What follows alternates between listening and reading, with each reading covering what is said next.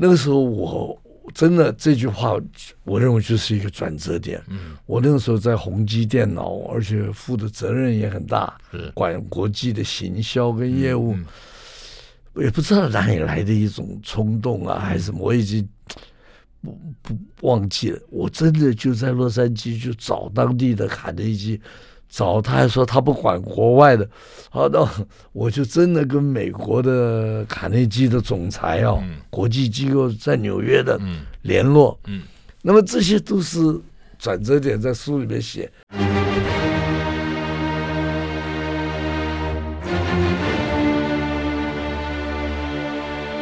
赵少康时间，吃喝玩乐骂，和我一起快意人生。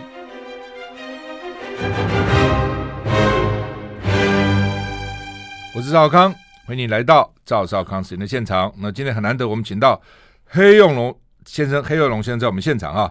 那天下杂志给他出了一本新书，叫做《好想与努力的你分享》啊。来来，幼龙兄你好，嗨，少康兄，是是是是，我我们多久多久 多久多久？快四十年认识啊，是是是是。今天好高兴能够来上这个赵先生的节目哈，我们。认识很久，不过不常见面。是是是，大家都忙嘛，哈，都忙。嗯，在电视上每几乎每天晚上看。谢谢，以前我看你的节目。好，那呃，天下杂志给你出这本《好想与努力的你分享》哈。嗯哼。那要分享什么？这本书原来我想的书名是。八十艺术，八十年了，我今年八十岁，看不出来，看不出来，精神都蛮好的啊。所以，可是后来出版社还是比较会取名字。他我我既不是政治人物，又不是什么大官大企业家，谁管你八十岁有什么经历？那个比较不吸引人。那么你到底这个累积了些什么心得了、感想了，甚至于有一点人生观了这种？是哎，不要按照这个。年年年轮的，嗯嗯嗯，而是按照你的你的想法、你的价值观是，哎，这样挑出来分享。我我那个时候我想说，这个这个这本书对我有特别的特别的意思，因为 哪一天我走了，这本书大概就是我的一生了，留下来、嗯。是是，我我看你的书的时候，你原来想写小说啊，想写了四十年，后来为什么没没没写？我已经太忙了，写了啊，写好了，写好了，还没有出版。五十多年以前，我那个时候还没有结婚嘛，二十五岁，那么早写好了一本那个小说，就写好。那个时候，那个时候呢，没有人会登我的小说，没有，我投到中央日报被退稿，有投投过，为什么退稿？后来也一直摆在那儿了，嗯，摆了有些就变黄了。可是那个，那我要永久保存呢。是这个这个，如果是讲梦想，嗯。有的人的梦想是什么？什么环游世界？有的人是什么开飞机？我大概梦想就是写一本小说了，成为小说家。小说家不敢，就是很想写。对，那搞不好可以可以出版了，还是可以啊？不知道，我这个不是 已经写好了哇？过因为还有就是过去我的书都是像像这样励志的、心理的，这个可能是。我的小说可能是唯一我没有出过嘛，嗯、唯一的一本，这个有一点悬疑啊，这本小说、哦、对哦，其实悬疑小说还是蛮蛮蛮蛮受人欢迎的。好，没关系，回到这本书来啊、哦。那呃，我想先问你说少康兄一个问题啊，嗯，你每天有这么多节目，又有这么多书，这本书怎么吸引到你的你的眼眼神了？这个哎。第一个是你嘛，哦，黑幼龙，我想说，咦，这个老朋友，对不对？不，也不是因为老朋友，就是我觉得你平常以前，你以前也主持电视节目，也有嘛，是是，我觉得都讲脑筋很清楚啊，这个条很很有条理，很有逻辑感嘛，哈。那你办这个卡内基在台湾也蛮成功的嘛，训练很多人嘛，哈。所以我想一定有很多的这个想法可以跟我们听众来分享，的确就像你讲的来分享，哈。所以我就想说，哎。那就请佑龙兄来啊！那所以我就想说，到底你有主要的为什么突然觉得说你有东西要跟读者来分享？好，第一个就是我不知道在多久以前，我忘记了几年以前，我我看了一句话，嗯，说一个人的成功啊，常常不是取决于他的起跑点上，是成功常常取决于后来的转折点。嗯，那我这本书里也有这一篇，是这个转折点可能是一刹那，嗯，也可能是一个一个抓住瞬间即逝的片刻，你要抓到。嗯，我还用那个写那个那个《乱世佳人》那个飘的那个小说小说家，他就是在镜子前面化妆还是穿衣服，哎，想到了这一个主轴。用旁边的笔跟纸写了一句话，就就成为这么厚的一本小说。嗯，我就在想，我的人生有多少个转折点哈？嗯，也有一些我根本没有看到，也有一些看到了视若无睹，没有采取任何行动。凡是我转折点到了以后啊，我抓住了，而且真的采取一些行动了，做了一些决定了。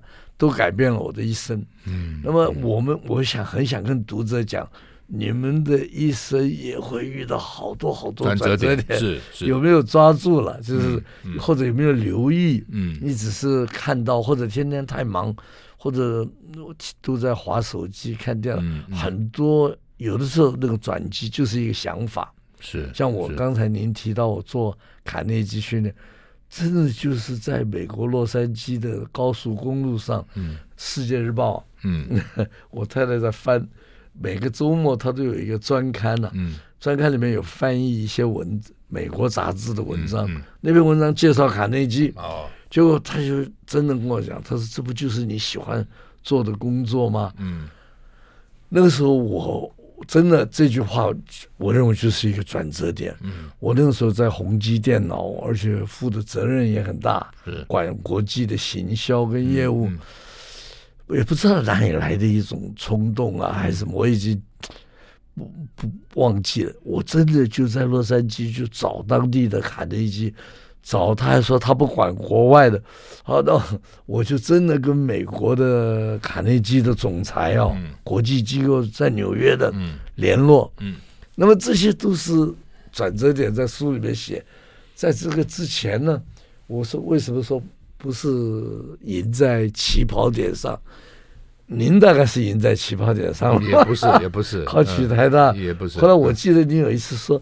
你你只差几分就可以进牙医，但不，我可以进牙医，我可以进牙医，我没填牙医，因为那个牛牛医师是我的朋友，真的啊，他洛杉矶，他跟我哦，真的牛牛铁军，对对，他跟我台中一中，我们同班同学，是的，然后我们考大学分数差一分，他没有填台大农业工程系，我没有填台大牙医系。我们两个，他填的他就进我的戏，我填就进牙医系，这是人生 奇妙嘛，人生。对，你看后来你开始从政了，这就是一个重大的转折点。当然，当然是是。后来做传播界，这又是一个转折点。是。那么这是重大的转折点，坦白讲还有好多小小的转折点，是也影响到了我们的一生了。我为啥会想，如果我当时念了台大牙医，我现在是怎样？这会想嘛哈？对啊。我也考上国防医学院的医学系嘛，哈，也没去念哈。哦，如果去，就是就是，哎，我后来我可以念私立私立大学医医医医学院啊，都可以，都是医生啊。啊，对。但是我班上，我在台中班上五十个同学，四十个医生，都去念医学院。真的？嗯，都去念的。台中一中啊。台中一中。哦，这所以那那如果你继续在教书，可能退休了，现在。那就蛮惨的了，要为了那个年金要奋斗啊！我有同学啊，在台大当教授啊，我看那个他发发发 line 给我说，他现在去抗争了。我说去抗争干嘛？为了那个抗议那个砍他们年金，真的很惨呐。对，尤其当大学教授，对不对？因为年资特别短嘛，不像小学老师嘛。哦，小学老师师范毕业可能十八岁就当老师，一直，所以他可以有三四五十年年资嘛。大学教授不都是三十岁去大学教书？对对对对，这年资很短，一砍很惨的、啊。是教授其实很很辛苦的，嗯，所以这就是奇妙的地方了。嗯，嗯对。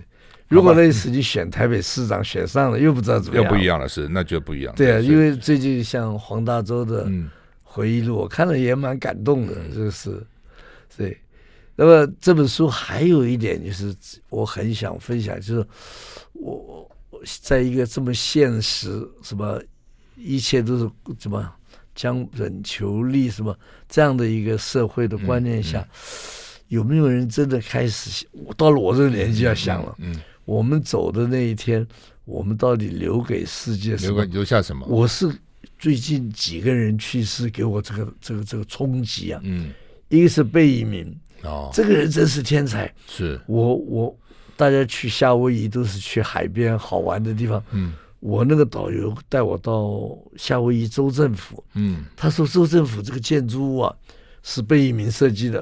哦，他这个故意造一个人工湖啊。嗯，下面有五十个柱子。嗯嗯。嗯这个把这个大楼撑起来，嗯，他是要代表夏威夷是这个州是在海上，嗯，这个下面是个湖嘛，是。然后五十个柱子，它是第五十个州，他都能够想到这些事情，嗯，就像东海大学的那个教堂啦，或者罗浮宫前面的，是。这个什么玻璃金字塔，对对对，这些不只是会留下来几百年，嗯，甚至于上千年，我也不知道。另外一个华人，你看。他是一个，另外余光中，我们大概都看过，嗯，他的诗啊，是。散文，在大陆有些我教的班上的人都还会，那一个女孩子会背呀，哎呦，这了会背他的诗啊。我只记得那时候他有一个诗叫做“今天的天空很希腊”，希腊是吧？对，各种讨论了啊。但是这个他就把他的两本书带回来，要我去找余光中签字，我也真的去了。他在中高雄中山大学，对，结果他开玩笑，他说我给自己的翻版的书啊，盗版书签名了，那个书盗版，对啊，呃，那么他走了也留下了这么多。其实每个人都有留下一些事，嗯、只是没有那么具体了，是没有那么是那么明显。嗯，那么我就你提到贝聿铭，我突然想起来了。对啊，你刚刚提到罗浮宫。嗯，呃，我在当环保署长的时候，法国环保部长要我去法国哦访问啊，当去去去去法国，那当然他们也就招待去参观罗浮宫嘛。哎，一看那个玻璃金字塔啊，谁设计的？贝聿铭。嗯嗯。我回来就跟同仁商量说，焚化炉我们说不能找贝聿铭设计呢。焚化炉他觉得是脏乱的嘛，对不对？脏啊乱啊，都不讨厌。你焚化炉要是在我们家附近都讨厌嘛。我说为什么不把它变成一个好看的这个景点？然后甚至有人要结婚照，喜欢到前面去照呢？为什么不行呢？我说找贝聿铭，真的找贝聿铭哦，找。我说你什么都设计过，应该没设计过焚化炉 （incinerator）。请你来设计，好，答应了。所以，我们现在的巴黎跟新竹的焚化炉是贝聿铭设计的，真的，他设计出来的啊。的确，很多新人去照相啊。哦，所以这个政府在政府做事，其实可以做很多事情的。是啊，你真的有心去想，这就为什么一定要搞得很丑？不一定嘛，你可以搞得选世界一流的大师来设计。核电厂也是啊，外观呢。都是那个样子，为主体，看了就有点怕。对，应该有一点艺术的。对啊，对啊。那么，我我们这些所谓小人物或者平凡的人，其实不知不觉中要想办法注意留下一些东西。要留下什么？开始准备。嗯，好，我们现在访问的是黑幼龙先生，天下杂志给他出这本书哈，好想与努力的你分享。休息下再回来。I like 我是赵少康，欢迎你回到赵少康时间的现场。我们现在访问的是黑幼龙先生，谈他的新书《天下杂志》书的好想与努力的你分享啊。刚刚这个幼龙兄提到几个人生几个转折，最对我们现在回想啊，哦，那个时候当时可能不见得觉得说有那么重大，后来发觉哇，那个转折是很重要的哈。要不要谈谈你的几个转折？哦、第一个转折什么时候？除了刚刚讲的这个卡内基，卡内基之之前呢？呃，我大概第一个转折就是没有考取一个好的中学，嗯、你考取了台中一中。我是，是初中还是高中啊？高中，高中，高中。我是我是先考上台南一中。你我在台南住过，住在我住在台南啊，我住在台南，因为我一直跟我妈妈跟着我妈妈的职务。哦，我父亲是军人，对，他在部队里面。但是我妈妈因为是师范毕业，那台湾早期的时候，像这种学幼教的不多，所以他就在一些私立幼稚园服务，那待遇非常好。哦，我父亲当中校一个月四百块，嗯嗯、我妈妈当私立幼稚园主任一个月八百块，而且学校还帮我们租一个房子六百块房租，等于我妈妈一个月拿一千四，比我爸跟我爸爸的四百块中校比啊、哦，所以就跟着妈妈走嘛啊，跟妈妈走。那呃，所以开始他在台南，我们就在台南，那是个教会学校了啊、哦，叫信义幼稚园，信义会就是叫信义会的幼稚、哦、那个教会的附设幼稚园，成大旁边。然后后来他又后来。他年纪大，他他他他到他后来到台中育幼院去当老师，年纪比较大了，想到公家机关去嘛，好安定一点。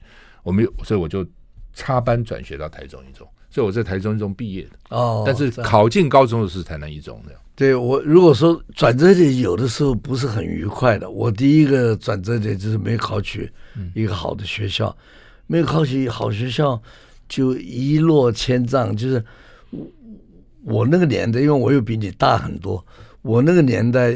大概我爸爸妈妈对升学没有什么概念，嗯，好像学校决定了你的未未来一辈子啊，嗯嗯，他们大概真的是认为很快就要反攻大陆了，哦，回大陆去了，大陆有多少的田呐，多少什么什么，还怎么讲那种，哦这样子，好了，我就进了一个初级农业学校，啊，是要种田去了，对了，想不到的是，这是一个重大转折点，因为我没有学业压力了，嗯嗯，我很少读书。成天就玩了，也好哈，其实也从某个角度也是好。哎，这个时候就学到一些这种吃亏也算学到东西啊，占便宜也算，然后没有打架，就是反正像打弹子这些都会了。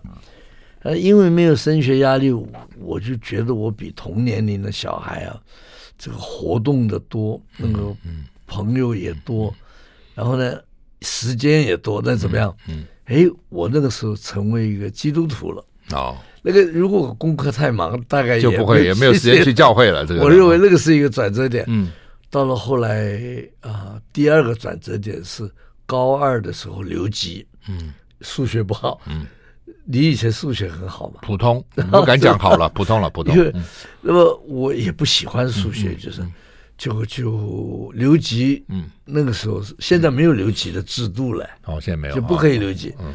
留级以后好像无路可走，我就进了军校。嗯，这是第二个转折点。嗯，你知道，你说中校四百块，少尉呢两百块。嗯，是两两百块，而且还看不到未来。十年以后，我大概还是几百块、一千块。我记得很清楚，那个时候大学毕业是两千块，比我多十倍嘛。哦，啊，是好。那么这个这个转折点来了以后，我好像又又不知道。前途在哪里了？嗯，那么还好，我在军校的时候，空军呢、啊，是我找到了一个好像肯定了，给了自己找到了一个自己的长处。嗯，这个长处还不能跟人家讲，就是我对英文很感兴趣，嗯、这很重要。哎，好吧，也许那个时候，我们在那个年代，那么到底好，这个黑幼龙先生这个转折，英文到底后来影响了他什么？我们休息一下再回来。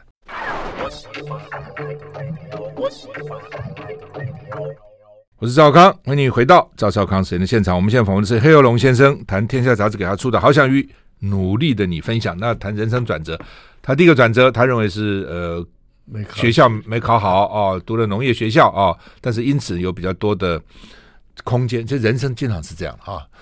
你我们我们喜欢老子、庄子，就老子的哲学一辈子只有四个字形容，叫一得一失。一得一失，有得就有失，有失就有得，没有说绝对得的就没有失，也没有绝对失不得的。他整个你看，你就是一得一失，你得了这个就失去那个，得得了那个失，所以就可以淡然处之嘛。哈，的确是这样。因为我我是基隆出生，然后我我我我跟我妈妈嘛哈，在台北，然后到罗东，哦乡下地方，所以从小然后到台南，那时候台南也其实也蛮蛮蛮乡下的，所以。乡下孩子该玩的啦，什么灌溪、灌大杯啊啦，哦，斗蟋蟀啦，偷这拔水果啦，然后那个你也玩过哈，然后什么控野啦、番薯，通通该玩的没有一样没玩过啊！而且因为功课松嘛，然后乡下嘛，所以你会还蛮有自信的，觉得哎，我自己还不错哈。那不像都市竞争很厉害啊，就这这不行啊，什么这个不如那个不如，觉得很好啊，随便读读书就考得还不错啊，演讲比赛都这这个在前面啊，等等，那个信心是蛮重要的。对，哦，所以你说你说这个信心到了后来有了挫折哈，嗯，又可以站起来，不怕嘛，对对对对，所以所以很难讲，因为比如有些同学一路好，嗯，一路好，哦，然后到台中一中考非常好，台大电机系，从小一路第一名嘛。到了台大电机，我发觉说，啊，怎么考四十名？嗯，那废话，人家都是第一名嘛，那哪一个不是第一名进台大电机系啊？对不对？到了后来，到了哈佛大学，这个状况更严重。对啊，所以他就挫折感很大。我同就就从此就怎么一蹶不振？我说怎么变这样了？哎呦，怎么考四十名？一辈子从没考过四十名，连第四名都没考过。我说什么？你都是第一名嘛？你 worry 什么的？就是所以信心，其实有时候你反而觉得说。这这这个马马马虎虎啊，随便混，我觉得还比较好，好吧？好，有的时候，好比说你刚才讲，好比说随便混的，嗯，因为我自己觉得好像一无是处啊，有一点点比较突出的，就要抓住，珍惜，嗯，这是个转折点，就是觉得英文好，嗯，我的英文成绩好，而且。遇到老外就是跟他谈话，嗯、喜欢看英文的电影，唱猫王的披头士的歌，那些、嗯嗯嗯、那些都对英文感有帮助。嗯，结果我就考取了第一第一第一个考取我们班上同学第一个考取公费留美的国防部。哦，这，一下就恢复不少自信。对啊，当然当然当然。结果我讲说转折点，如果讲的细一点，在美国读书的时候。我们这些盟国军官的当地的民情很好，很朴实。嗯，他一些团体会邀你去演讲，是福伦社、狮子会、教会、家庭社，请你吃饭。其他的同学都躲都来不及。嗯，我第一次很怕演讲，第二次还要用英文演讲，就是啊，结果我乐得去。嗯。去了以后就又恢复一些自信。是你站在这一两百个人呃福伦社的社员前面啊，讲一段演讲，这个开始觉得自己还不错，因为以前根本就好像社会边缘人了，没有考取学校。嗯，那么好多人也就放弃了，也有像眷区里面是混混了，就就开始混了。嗯，那么再讲一个大的转折点是这个我在。这个外商公司工作的好好的，嗯，我空军退伍了嘛，是。十年，嗯，退伍以后真的工作的好好的，我说一声人生转折点，有的时候是遇到一个贵人，是。那时候丁松云神父光启社，是我知道，我认识他，哎呀，他要我去光启社，嗯，因为我们那时候在光启的录影才能碰到他，哦，真的，是是是，他是因为那个单国喜去当主教了，是。单国喜是社长，财团法人那个时候社长。一定要是本国人哦。好了，那他是外国人，他就变成代理社长。嗯，他觉得他自己不会管理领导。嗯，他觉得我我们俩他当修士我就认识了，找我去。嗯，我大概可以找起码找到十个理由婉拒啊，或者我不去。第一就是待遇差太多了。嗯，可是这个时候得到家人的支持也是一个转折点。嗯。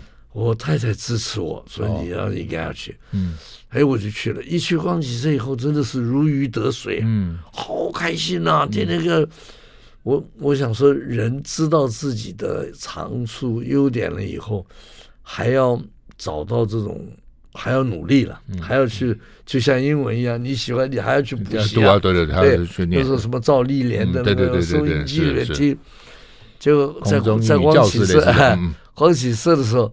一下子因为做那个新武器大官了，是。啊，一下子好像大家都知道我了。嗯，然后我我我我其实我也是有一点胆小，但是要撑起来，假装没有不怕，假装不怕。啊！我就带着丁什么所谓的做公关了，嗯，去拜访新闻局，结果要到了一个时间是三台联播九点钟，是。本来是洗澡时间了，结果哎，光启也有一个让我们的地位好像跟三台平，嗯嗯。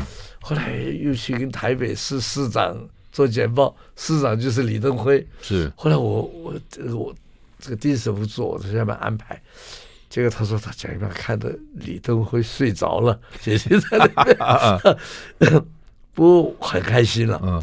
后来后来他帮我争取到一个奖学金，我一辈子都没有好好念书，嗯。我就很想，结果就到美国罗亚拉大学。那个时候我。真的又是我已经四十二三岁了，嗯，还念什么书？不念也跟现在一样了，嗯，不是为了学位学历，是想，我也不当不要当公务员了，有什么用呢？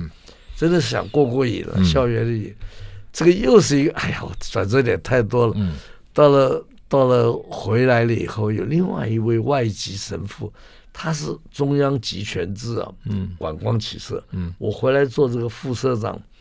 就没事做，嗯嗯，他连那个影印了多少影印东西都要他批准的这样的一个状况，所以我就到了宏基电脑，这又是一个转折点。是。宏基电脑以后，这个时候在宏基电脑工作的时候，呃，卡内基训练这个机会来了，嗯，那么写作也是，嗯，我小从小就喜欢写作，作文课很好，嗯、功功课很好，嗯、可是没有没有想到可以有书出版。嗯嗯、我我这个第一第一本书一出版的时候啊，结果好像是畅销啊，怎么？我真的自己都有点不难以置信。我、嗯、我这书的，后来我就找到说，哦，原来我我写东西的时候有自己的。一一种叫做笔调还是风格，嗯我很喜欢像跟人家在谈心一样，是我不是讲道理，我也不是跟你讨论，嗯、就是把我的一些一些一些感受啊，来跟你分享。我是分享，嗯、本来我还想说。好想与你分享就好了，不要努力，嗯、努力好像就是励志型的了。嗯，不过我都可以了，两者都可以。是，我刚刚也在想说，好想与努力的分，那他万一他不努力，你要不要分享呢？就 再再版的时候可以考虑再改过来。那么刚才讲到说，好多人如果在这个这个像我八十岁了，从好比说看书啊，是十几岁的人，一直到。他们也能够留意到一生的这种，还有包括家庭呢、社会的生活呢、参加社团呢，都有好多转折点。嗯，你不要说通通抓住了，抓住几个重要的，大概就影响一生了。嗯，那留意这些，我们要带的一种叫做什么？开放的眼，开放的心态啊，这才会留意那些，要不然大部分的人。都只在专注在生活工作，对，工作已经忙死了啊，对啊。不过这点我要想请教你，你怎么你怎么知道转折点来来的时候，你怎么知道那是个转折点？而且这个转折点常是要选择，人生是一连串的选择嘛。对，我要去不去，要念书不念书，要换工作不换工作，这怎么决定？这很困难的。而且我怎么我怎么知道转折点？这个我怎么做好？有的时候我也不知道，坦白讲，嗯，只是来来我这个转折点来的时候。你真的会有一种灵感，会抓住这个少康兄。你回想你的几个转折点来，其实你也都抓住了。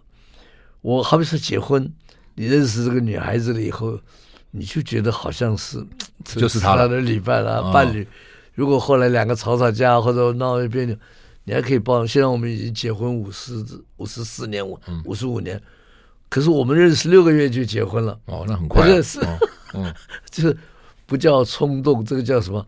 那个时候我是一个军人了，嗯、就是两三百块。嗯，当然我太太是台大的，我好不容易追上，就赶快结婚，嗯、免得夜长梦多。原来是这样。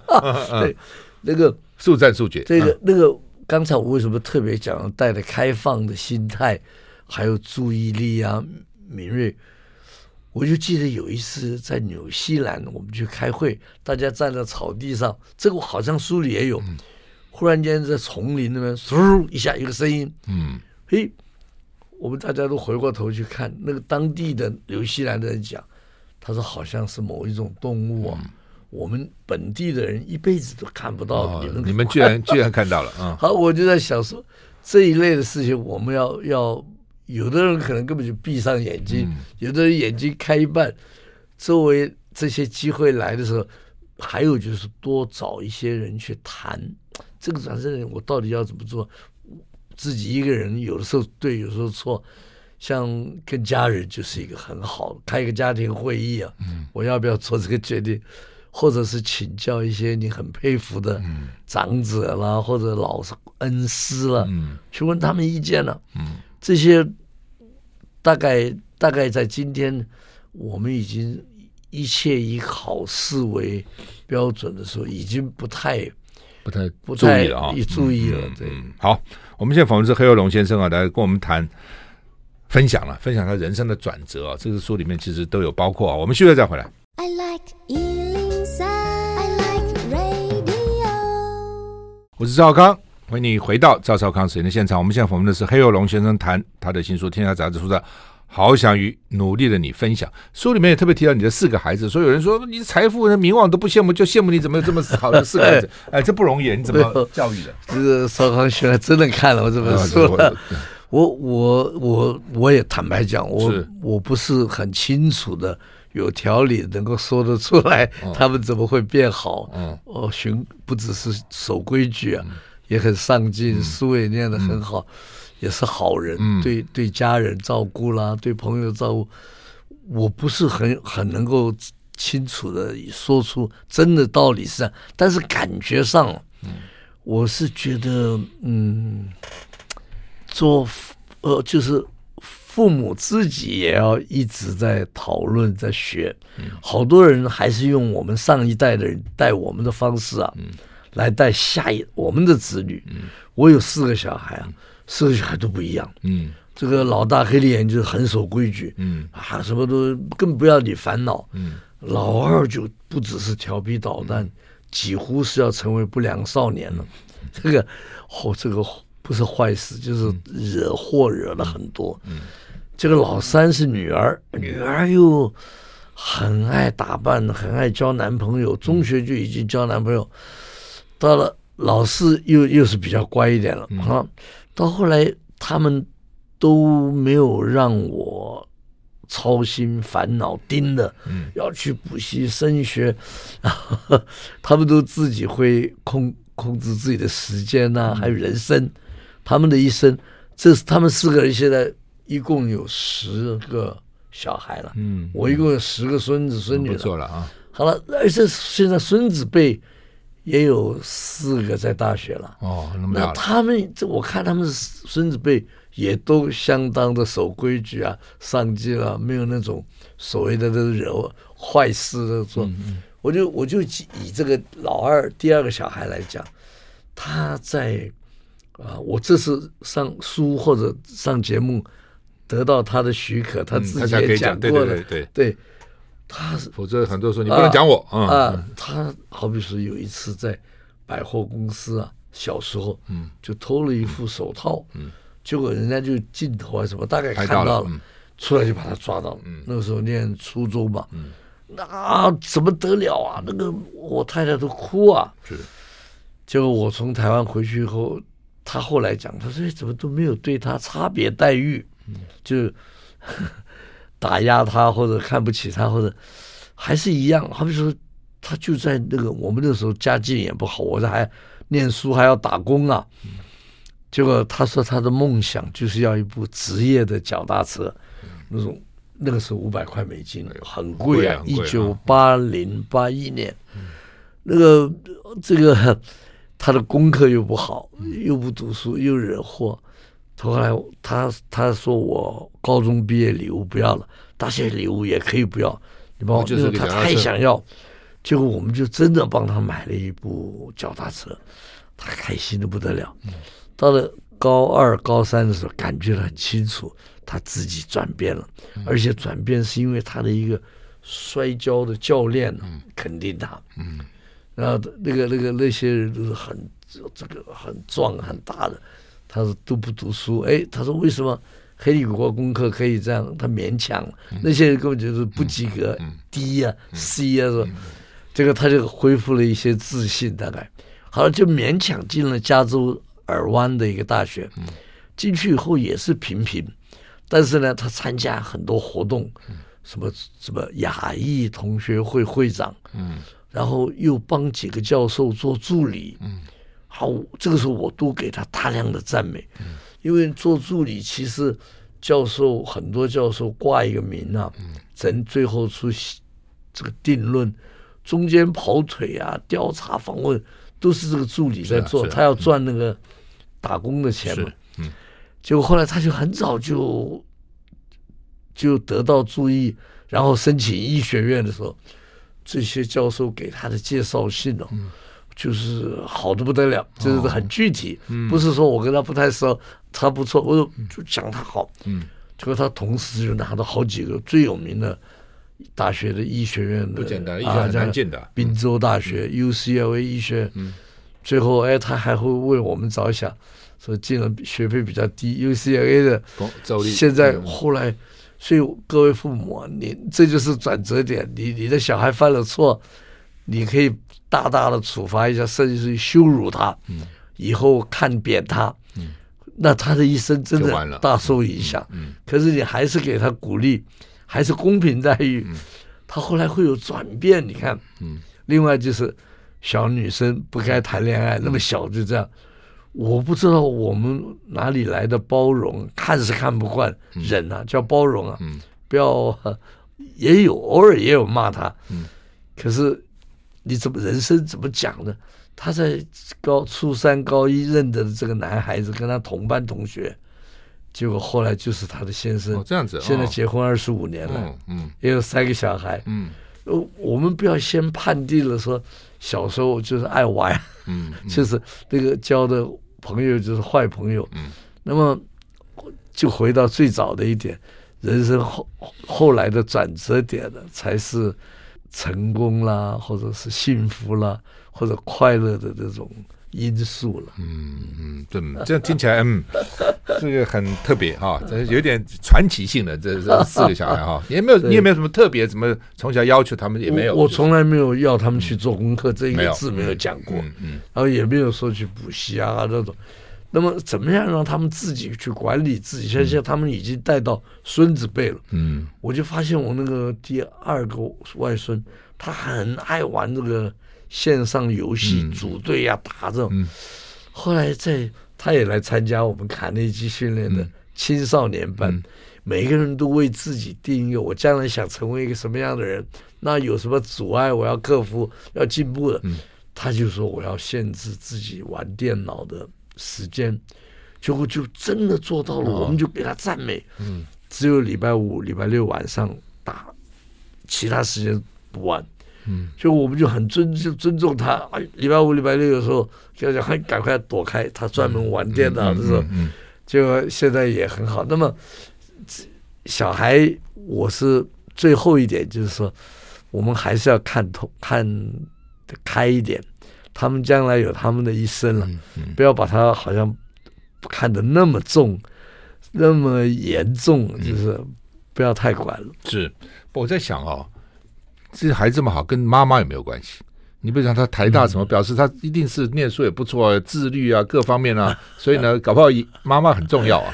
呃，我们家可以说是什么严母慈父，我妈妈很严，嗯，不，我太太很严，严不是那个严，就是他其实有时候也很开通，但是他对他们很凶，嗯，这个可是凶当中有他，他们都跟他很好，嗯。好比说我我这个第二个小孩要跟一个外国人结婚了，而且是黑人跟日本人的混血儿，那个女孩子。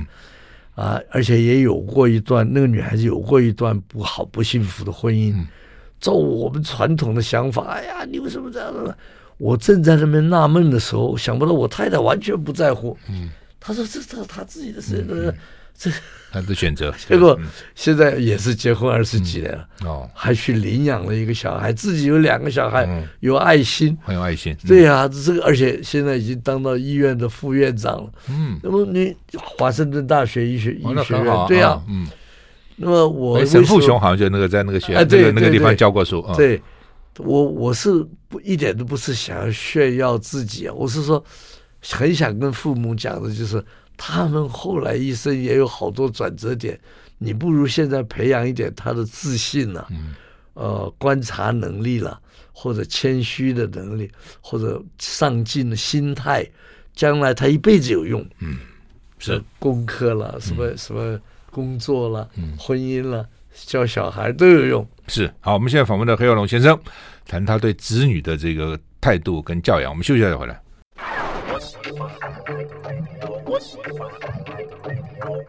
我是赵康，欢迎你回到赵少康时间的现场。我们现在访问的是黑幼龙先生，他的新书啊，好想与努力的你分享，天下杂志出的哈。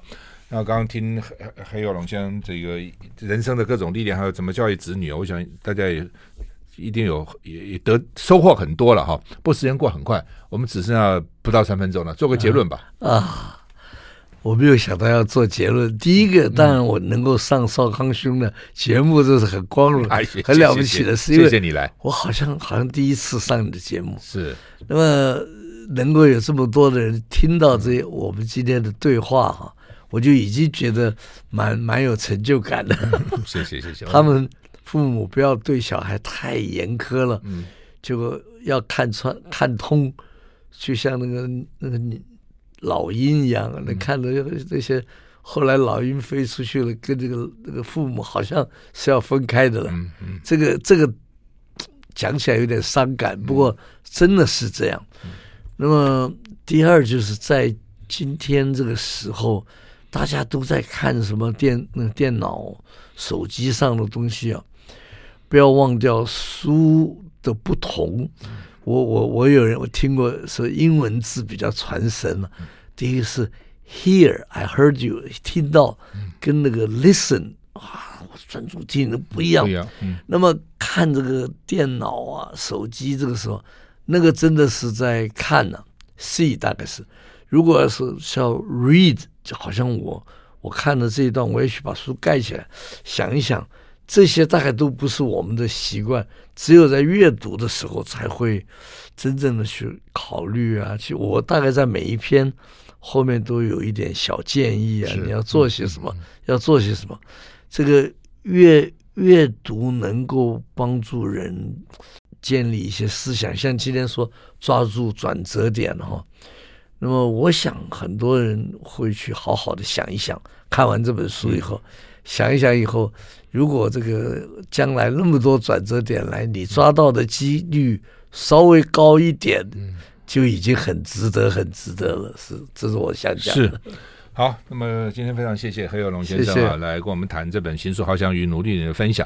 那人生的确啦，有很多个转折点哈。对，呃，转折到的时候，你怎么样判断？怎么样抓到这个转折点？怎么样改变你的人生？哈，我想这本书给你很多的启示。谢谢黑有龙兄，黑老师，黑教授。好，谢谢，谢谢，谢谢，谢谢。